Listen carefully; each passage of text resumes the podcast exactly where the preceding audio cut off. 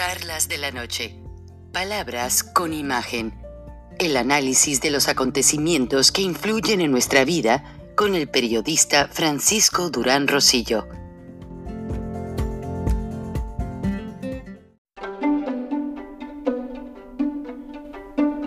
Frank Durán Rosillo eh, te saluda y los saluda a todos ustedes, su amiga María Celeste Raraz, para invitarlos a que se suscriban a mi canal de YouTube María Celeste Raraz, tal como mi nombre, donde les informo todas las semanas eh, sobre entrevistas que tienen un tema que ayuda a mejorarnos como personas y de paso son interesantes.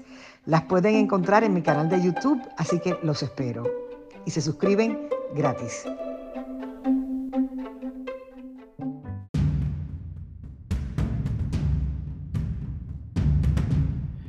Es una vergüenza lo que los moneros hicieron.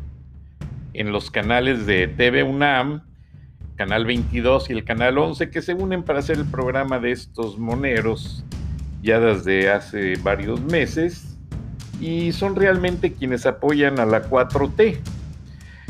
Estuvo muy bien que dedicaron un homenaje al fallecido monero Elguera de, de la jornada, con un minuto de silencio pero lo que ante su eh, reciente fallecimiento, pero realmente lo que nos pone muy tristes es que le hayan básicamente entregado el programa al doctor Hugo López Gatel, quien ya bastante ha arruinado la opinión pública de México con sus mentiras y que realmente pues no ha dado soluciones, es funcionario público y se le ha dedicado a, a, atacar a los niños con cáncer. Y es muy triste todo lo que realmente está pasando en México en este momento. La producción ya nos consiguió parte del video de este programa y vamos a escuchar la forma tan estúpida en que empieza. Sí, es que, extraño las vespertinas. Es un típico caso de abstinencia de las de síndrome de abstinencia de las vespertinas. Sí, yo conozco varios casos. De hecho, yo también las extraño, pero no, no estoy a este grado. ¿Y cuáles son? ¿Qué es lo que te pasa? Pues es que estoy escuchando puras mentiras y apenas se, se acabaron. Estoy escuchando puras babosadas y, y la verdad quiero que me sigan explicando cómo se la chu, este, la, la tercera ola o no, las nuevas cepas. Falta mucho por explicar. ¿No hay nadie que me pueda explicar? Con mucho gusto te lo vuelvo a explicar. Oye, ya hasta escucho voces, ya escucho su voz. Yo también. No, pero espérate, es más sencillo. Es que lo que pasa es que está aquí.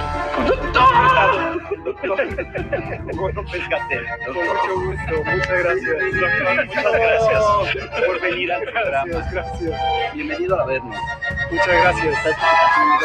Oye, pues la primera pregunta que te quisiéramos hacer es este si efectivamente es, cierto lo que le ocurre al compañero Rapé que, hay un problema, eh, que, que, bueno, que la epidemia del COVID va por un lado, tiene sus lógicas, estamos a punto de tener una tercera ola, ¿no? O estamos iniciando una tercera ola, pero sobre todo que la, la infodemia o la infoxicación no se retiene. Exacto. Sí, esto es real, sigue ocurriendo en todo el mundo y desde luego en México también. La infodemia es literalmente una epidemia de desinformación. Esto está formalmente estudiado, la Organización Mundial de la Salud lo advirtió al inicio de la epidemia y de otras epidemias. El efecto tóxico que puede tener la desinformación sobre el comportamiento social y cómo estorba para el control de una epidemia es algo que debe siempre considerarse. ¿Cómo se expresa la infodemia? Es importante distinguirlo. Hay una parte que es simple y llanamente carencia de información la carencia de información fue la que produjo Andrés Manuel y Hugo López Gatel al decir que el presidente no necesitaba tapabocas y no orientar debidamente al pueblo de México cómo cuidarse. Siembran con el ánimo de distorsionar la percepción de la realidad ciertos grupos de interés económico, político, a veces son de la esfera nacional, a veces vienen de escala global y se van infiltrando en los países. Sus mecanismos de transmisión son, obviamente, a través de los distintos instrumentos de información, formales o no formales, porque incluye rumores, rumores electrónicos, incluye eh, oleadas de desinformación a través de bots y troles. Y uno puede ver un patrón muy característico. A veces tienen eh, curvas, como las curvas epidémicas, donde se anclan de ciertos eh, temas o incluso ciertos estribillos. Uno que me ha llamado la atención en las últimas par de semanas es los grupos de interés corporativo que en México están eh, bombardeando al proyecto de cuarta transformación, les es muy apetecible eh, hablar de números eh, fijos, números cerrados. Generaron ya como un estuche una idea de que en México había muerto medio millón de habitantes por la pandemia, con una narrativa que pone de manera, desde luego, falaz la idea de que eso es culpa del gobierno. Esa es la narrativa que han querido poner. Perdón, perdón, perdón. el gobierno no hizo alcohol. Pues inyectaron agua, usaron agujas vacías y todo está filmado. periódicos equivocados. Exacto. Porque eh, transmiten esta idea de sus grupos. Y además en nado sincronizado. En nado sincronizado. Uno lo puede ver en Reforma, su sucursal, en Universal, su sucursal Milenio, su sucursal, los otros demás periódicos más chiquitos. Cuando sale uno, salen todos. Pero es cierto, tiene tiempo que se maneja esto, son ya 500. 500. Entonces ya se forma un estuche. Yo me he topado un par de ocasiones ciudadanas en la calle que me encuentran, me identifican y me dicen medio millón. Yo digo, ¿de dónde salió esta idea del medio millón? Y es una fabricación, claro. Lo que sabemos, porque a veces son muy obvios en este nado sincronizado, en esta coordinación para desinformar, es, hay incluso firmas comerciales de asesoría de, relaciones públicas, de imagen política, que les arman el contenido discursivo y se los reparten. Se los reparten y sabemos incluso entonces, ¿de dónde vienen las largas filas de gente desesperada buscando tanques de gas para sus enfermos? De gas oxígeno, o sea, de, oxígeno médico. Una suerte de campaña eh, muy, eh, digamos, para generar desánimo, para generar desilusión, etcétera, etcétera, etcétera. Y estas campañas suelen seguir un patrón muy precisos, suelen ser campañas mediáticas y sobre todo lo, lo, lo, lo, que hay que señalar es que son campañas que se nutren también de la desgracia, es decir, fructifican en las crisis con un, eh, con un problema de salud, con un terremoto, etcétera, etcétera, etcétera. Exacto, exacto. Hay un fenómeno que está descrito también en la psicología social. Nosotros en el campo de la salud pública lo estudiamos formalmente porque es parte de, las dinámicas de las epidemias. Y es cómo el pánico, el miedo colectivo, se empieza a volver contagioso. Claro, ¿no? Esto está muy bien descrito. Y los dos elementos claves para generar una oleada de odio son la desinformación y el pánico. Entonces el pánico es esperable en un fenómeno natural como es una epidemia, que genera incertidumbre, genera la sensación de que todo se va a acabar. Pero si se le agrega el componente de desinformación, entonces se cocina el odio y el odio se propaga en sí mismo como una oleada.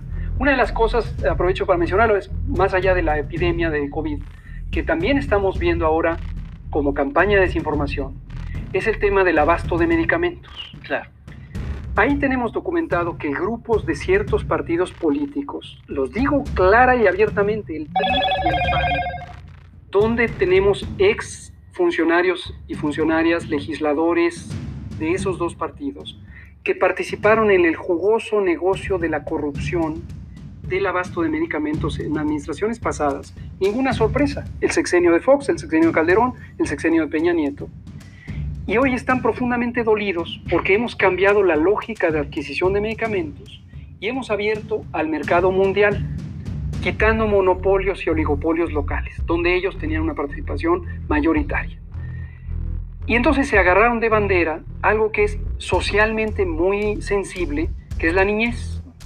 Y el cáncer, que irremediablemente es una enfermedad que está asociada con dolor de humano y sufrimiento. Entonces crearon esta fórmula de los niños con cáncer que no tienen medicamentos. Esta mentira de Es que una no mentira, tienen es una mentira. es una mentira. Y digo, si, si cualquiera en, las- en la ciudadanía quisiera tener una ¿Y los padres cómo protestan a diario, Hugo López Gatel?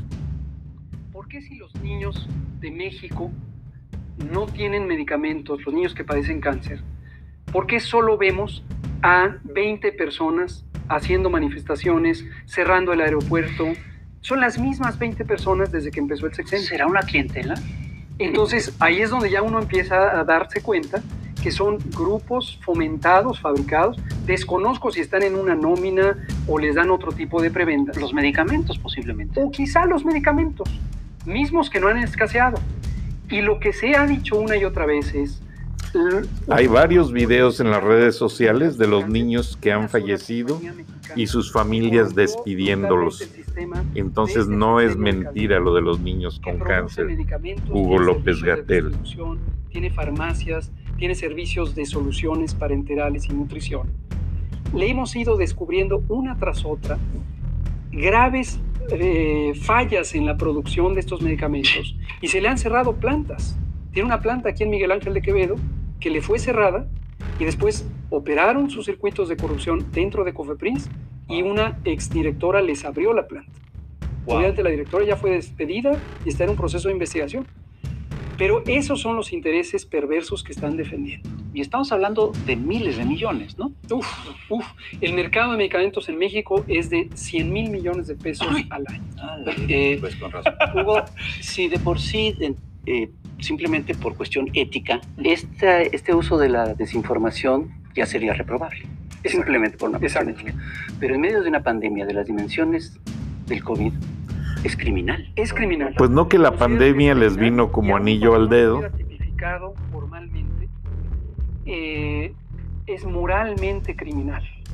Sí, claro. el abusar de el estado de vulnerabilidad que tiene la sociedad para ganar atención y ganar adeptos a estas causas tan mezquinas como conservar privilegios, conservar circuitos de corrupción que les han hecho inmensamente ricos. Me parece una aberración rotunda. Y lo malo es que es un fenómeno que una vez que se empieza a propagar y tiene tantos receptores en medios corporativos convencionales, prácticamente estamos a expensas de romper ese círculo de- de desinformación con instrumentos propios, como las conferencias matutinas del presidente o las vespertinas, que también para eso se crearon. Fíjate, hay una... Conferencias que cuestan millones de pesos pandemia, a los mexicanos. que te lo anunciaban como una doctora de Harvard, ¿no? Que era especialista en quién sabe qué. Y después nos enteramos que era un libro que estaba hecho por una dentista que no hacía buena investigación, ¿no? Y este, yo me preguntaba, bueno, ¿y por qué sacaron un libro sobre el tema? Y me acordé de una cosa, fíjate, hace muchos años eh, una investigadora británica publicó un libro sobre la CIA y la Guerra Cultural Fría. Y, este, y una de las cosas que ella cuenta es que publicaron muchos libros. Hmm, Entonces, cuando ella le pregunta a los operadores de la CIA que hacían estas por qué hacían un libro, le contestaron, es que un libro es susceptible de impactar a nivel pro- más profundo que cualquier otro instrumento Y a, y a largo plazo. y a largo plazo. Claro, claro. Es decir, ahora, es curioso porque este libro eh, de- que- del que estoy haciendo mención no ha tenido este impacto. Pero A tú crees que, le tendría esta todos intención. los espacios. Sí, claro, y hicieron un ruido increíble. ¿Tú sí. crees que tendría esta intención? ¿Tú crees que será el sentido de este libro? No, ¿verdad? Muy mal. Lo que llama la atención es cómo esta dentista efectivamente se ha querido presentar como una cara académica o científica. Un fenómeno que observamos cuando empezaron las conferencias matutinas, eh, perdón, vespertinas de COVID y también la participación en la sección del pulso de la salud los martes con el presidente, es la decisión que tomó el presidente López Obrador en México fue clarísima y se ha sostenido congruente y consistentemente en cada momento. Y es la conducción de la epidemia se hace con criterios técnicos, científicos. Científicos, sí, claro. Y en todo momento se tiene que tener claridad de cuáles son los elementos de evidencia y, una cosa importantísima, siempre tomando en cuenta la realidad social de México. En aquella eh, oportunidad que considero siempre un privilegio que tuve de platicar eh, una hora con el presidente, que dábamos vueltas ahí en el Palacio Nacional, me acuerdo muy bien que lo que me decía es que la conducción no se contamine por politiquería. Me dijo, ten mucho cuidado que no vaya a venir ninguna intención de politiquería, interna o externa, me lo dijo muy claramente. Y me dijo, yo te apoyo para que se maneje con criterios técnicos. Y lo segundo que me dijo es, nunca te olvides de la desigualdad social de este país. Yo le dije, por supuesto que no me olvido, así he pensado toda mi vida, sigo pensando así. Y entonces, cuando empezamos con las conferencias y cuando dejamos muy claro que la conducción era de esa naturaleza, la infodemia, los grupos de interés, todos estos medios corporativos, se encaminaron a tratar de desprestigiar la figura del vocero. Claro, más allá de que sea yo o sea Juan Pérez. El punto es que el vocero es un vocero de gobierno que se decidió que representara esa intención de hacer un manejo técnico, científico. Qué manera tan fácil de lavarse las manos. Y era un vocero que estaba resultando muy eficaz. Y entonces lo que quisieron buscar es cómo hacemos para que el vocero parezca que quiere un puesto político, que se va a ir por una candidatura, que está, ¿no? Y este libro de la dentista va en ese sentido. Va en ese sentido. Y pusieron a la dentista justamente diciendo, la doctora de Harvard, pues la señora eh, parece ser que estudió un doctorado en, en biología de los dientes, ¿no? de las encías en Harvard y qué bueno, a lo mejor si tenemos una caries o tenemos inflamada la, la encía, será muy bueno que ella nos explique. Pero claramente no es epidemióloga y no tiene ni el contexto ni la formación para opinar autorizadamente sobre una epidemia. Ay, ay, ay, ay, pues esto ya se puso bueno. Señoras y señores, vamos a un corte comercial, así que no se vaya, ahorita regresamos. ¿Qué les parece? Realmente me quedo indignado. Este este, parece ser que esta versión que me hicieron llegar del programa le cortaron una parte o no sé, no tuve tiempo de verlo completa, mi producción fue quien localizó el programa, pero no siento que sea un programa informativo, sino que más bien es político para justificar todas las ineficiencias de López Gatel y del presidente López Obrador. ¿Podemos más o menos orientar a la gente por dónde vienen esos ataques, estos grupos, estas personas, eh, estos intereses? Sí, definitivamente. Tenemos identificado, por un lado, un segmento de la... Esto siempre me gusta dejarlo claro. La industria farmacéutica en México es un conjunto de compañías, formalmente son 100, 650 en algunas clasificaciones se dice que hasta 1.400 compañías. Son 10 grandes internacionales, 10 grandes nacionales y luego medianas, medianas hasta llegar a una muy chiquitas. Esas compañías, esas 1.400, para poder vender sus medicamentos al sector público, que sin duda les representa el 80% de las ventas, solo podían hacerlo a través de siete compañías de distribución. En la práctica eran 20, pero realmente funcionaban 7, de las cuales 3 concentraron el mercado de medicamentos público durante los últimos dos sexenios. 3, 70% del mercado. Estamos hablando de una cantidad monstruosa. Fortunas. Fortunas. Y estas compañías de distribución en realidad controlaban todo, la exploración de mercados, la representación jurídica, el, el almacenaje, la distribución, la facturación, hay todo un tema ahí de facturación que conecta con el mundo de los factureros y falsos factureros, por cierto. Y la fórmula, el eufemismo clásico del periodo neoliberal era servicios integrales. Y servicios integrales quería decir, págame un contrato multimillonario y no te enterarás de qué se trata. Yo te garantizo que te doy los medicamentos. Dicho sea de paso, múltiples veces hubo desabasto en los sexenios previos. Y tan tan, esas compañías, esas tres o siete, si se es generoso, compañías distribuidoras, que se pueden decir por nombre, pues, están identificadas, Maipo, Marram, Nardo, eh, Ralca, eh, Grufesa, Grumesa, son las principales. Estaban ligadas. Entonces, pues, eso de la corrupción en la distribución de los medicamentos a nivel gobierno, Eso sí lo llegué a saber, porque había muchas quejas. El Seguro Social, el ISTE y hospitales públicos realmente abusaron de ese factor.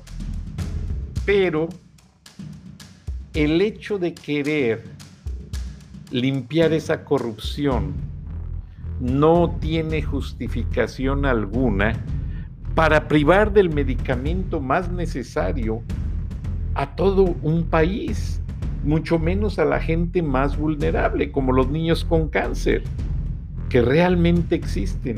A ver, ¿por qué no, si tanto les interesa la política, si tanto les interesa aclarar, ¿por qué no mejor desde el principio les dieron el medicamento a los niños y les dijeron, ¿saben qué? Aquí están sus medicinas, que se repongan y que salgan los niños a ir a darle las, uno o dos de ellos a darle las gracias al presidente o a López Gatel. Les aseguro que uno como padre lo haría.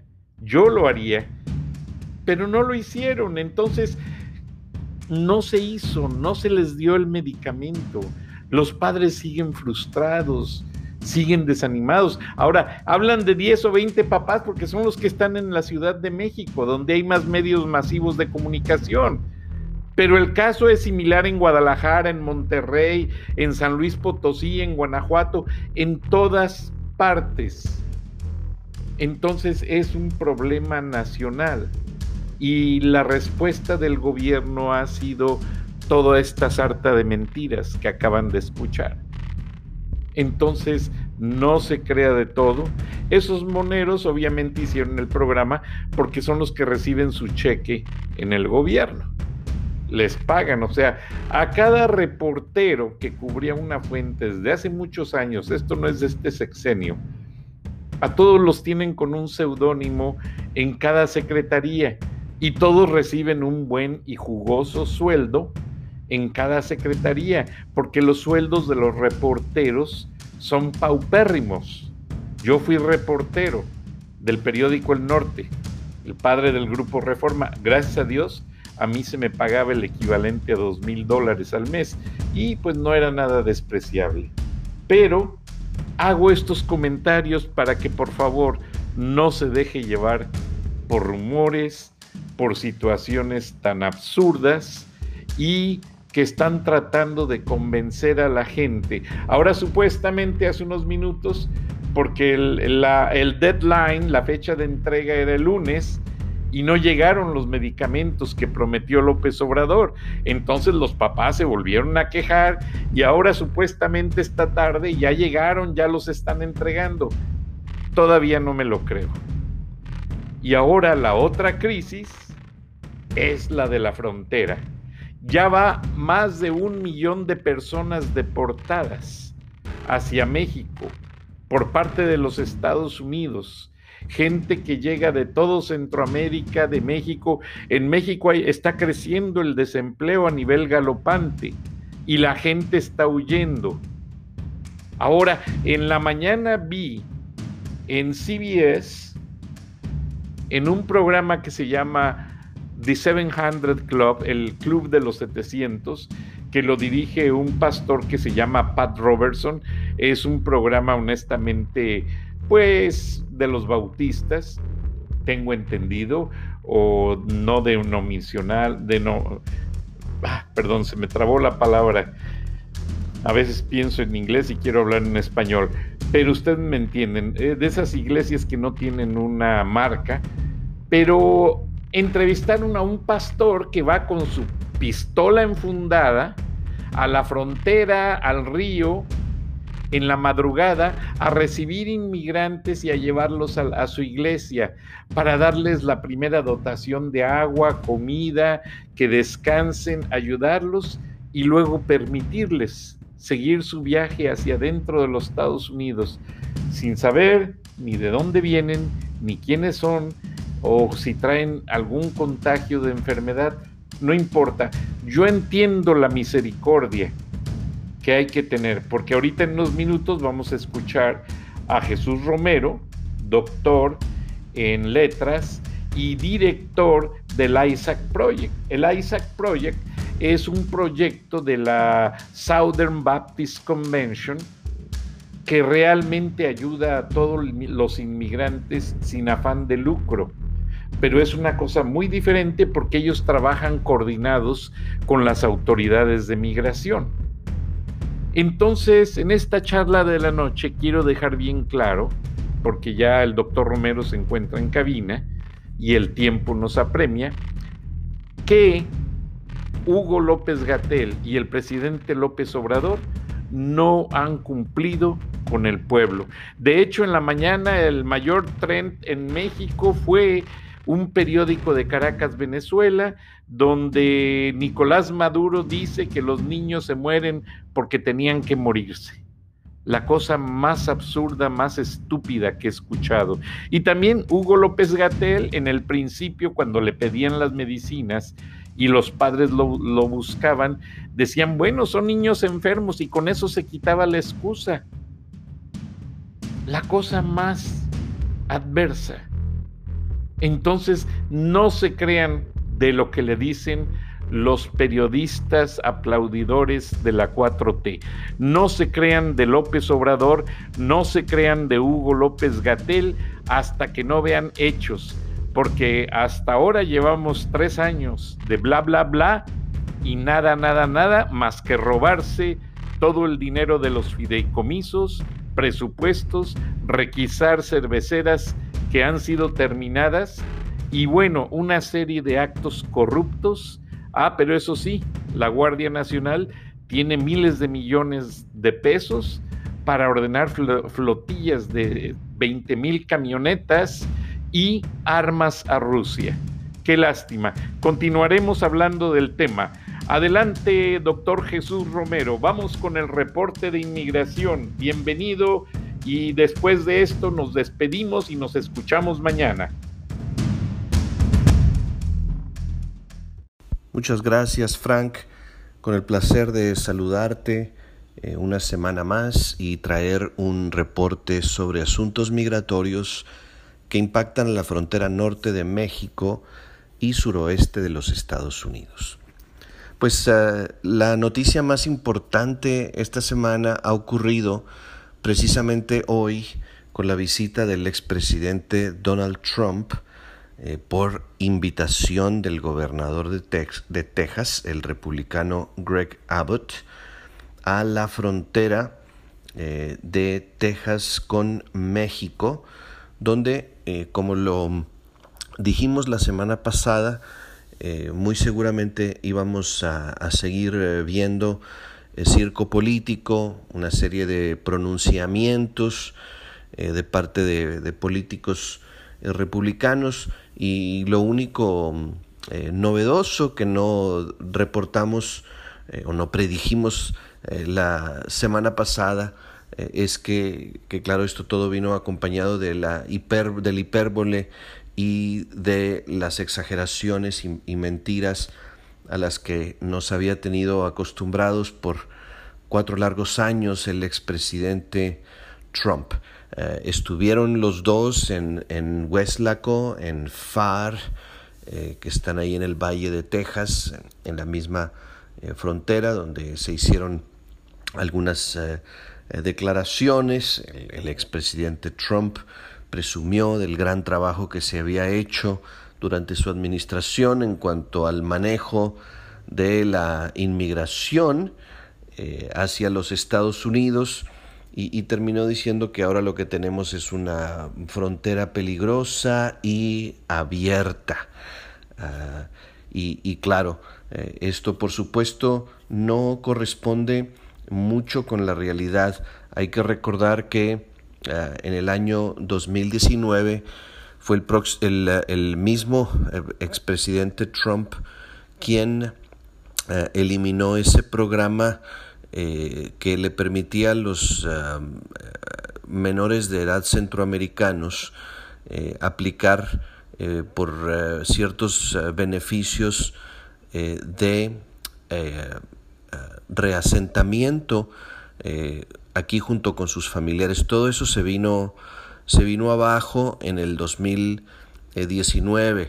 Hay que recordar también que en el 2019 eh, se implantó todo ese programa de protocolo en la frontera que se conoció con el nombre de, Quédense en México, Quédate en México, en el que más de 70 mil personas que venían de Centroamérica y otros lugares del, del continente no pudieron pedir asilo mediante los canales tradicionales y fueron forzados a quedarse esperando en México a que se atendieran sus casos del lado norteamericano, lo cual provocó, eso sí, una verdadera y auténtica crisis, pero del lado mexicano, del lado de la frontera mexicana, del cual, por, por cierto, en México todavía no, eh, no, se, ve, no se ve libre, ¿no? Eh, hay que eh, tener en cuenta que eh, el, ah, gobierno del presidente Biden ha, decidido mm, poner en marcha otra vez aquellos protocolos para el resentamiento de menores centroamericanos que había sido dado de baja por Trump ha sido, ha sido reactivado y el, el mismo presidente Biden ha creado un grupo de trabajo, un grupo operativo para reunificar a las familias que, que se quedaron, eh, que se quedaron divididas, porque esa fue la tercera joya eh, de la administración Trump en cuanto a, a, políticas migratorias, que se separó a los, a los eh, menores de sus padres con el propósito de desalentarlos a cruzar la frontera. Y por supuesto este objetivo no se logró, pero sí el de crear miles de familias separadas que ahora están siendo reunificadas eh, por el gobierno de la actual administración. Si se toman en cuenta estas tres medidas que se habían sido implementadas durante el gobierno de Trump, pues sí puede darse cuenta eh, de una crisis, y sí puede hablarse de una crisis, pero no es la crisis que estamos viendo en este momento, es la crisis que se ha ido eh, forjando a lo largo de los años de la administración del expresidente Trump. Y en otro detalle que, que resulta muy llamativo, eh, pues sonaba al oír al, al, expresidente Trump y al gobernador Abbott, sonaba como que había sido un gran crimen eh, detener la construcción de, esta, de, de, de, este muro que se había comenzado presumiblemente a construir durante la administración pasada, eh, lo cual no corresponde a la realidad, ha, trascendido precisamente eh, hace, hace unas horas un, un memo, un memorando eh, de parte de eh, CBP, que es, que es la oficina de, aduanas y, protección fronteriza, en el que se dan algunos detalles sobre, sobre este muro y de acuerdo a este memo se planearon 738 millas, pero todo eso incluía, por supuesto, reacondicionar o reconstruir ya grandes porciones del muro uh, y de cercas que ya estaban eh, construidas. De esas 738, eh, más o menos se completaron 453 y de esas 373 eh, fueron uh, básicamente re reemplazos. Eh, de la construcción de muro nuevo, pues se reporta la fantástica cantidad de 17 millas.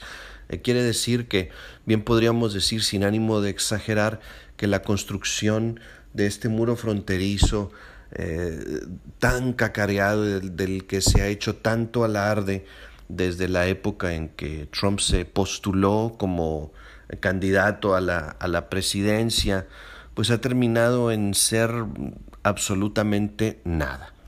Así que entre políticas fallidas de unos y los intentos uh, imperfectos eh, también de otros por eh, tratar de humanizar la situación y hacer que las aguas vuelvan a un cauce más normal, nos encontramos eh, de nueva cuenta aquí en esta situación eh, fronteriza en, la que vivimos, en la que básicamente no, eh, no, no, se han tomado los pasos eh, necesarios para eh, poder resolver nuestros problemas de inmigración, sobre todo los de inmigración ilegal eh, de raíz.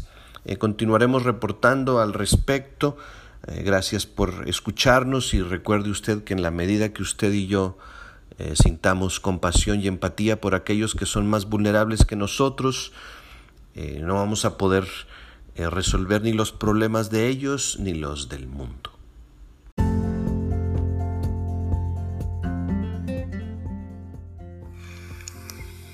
Escuchaste el análisis de la noticia, transparente como el agua, con el periodista Francisco Durán Rosillo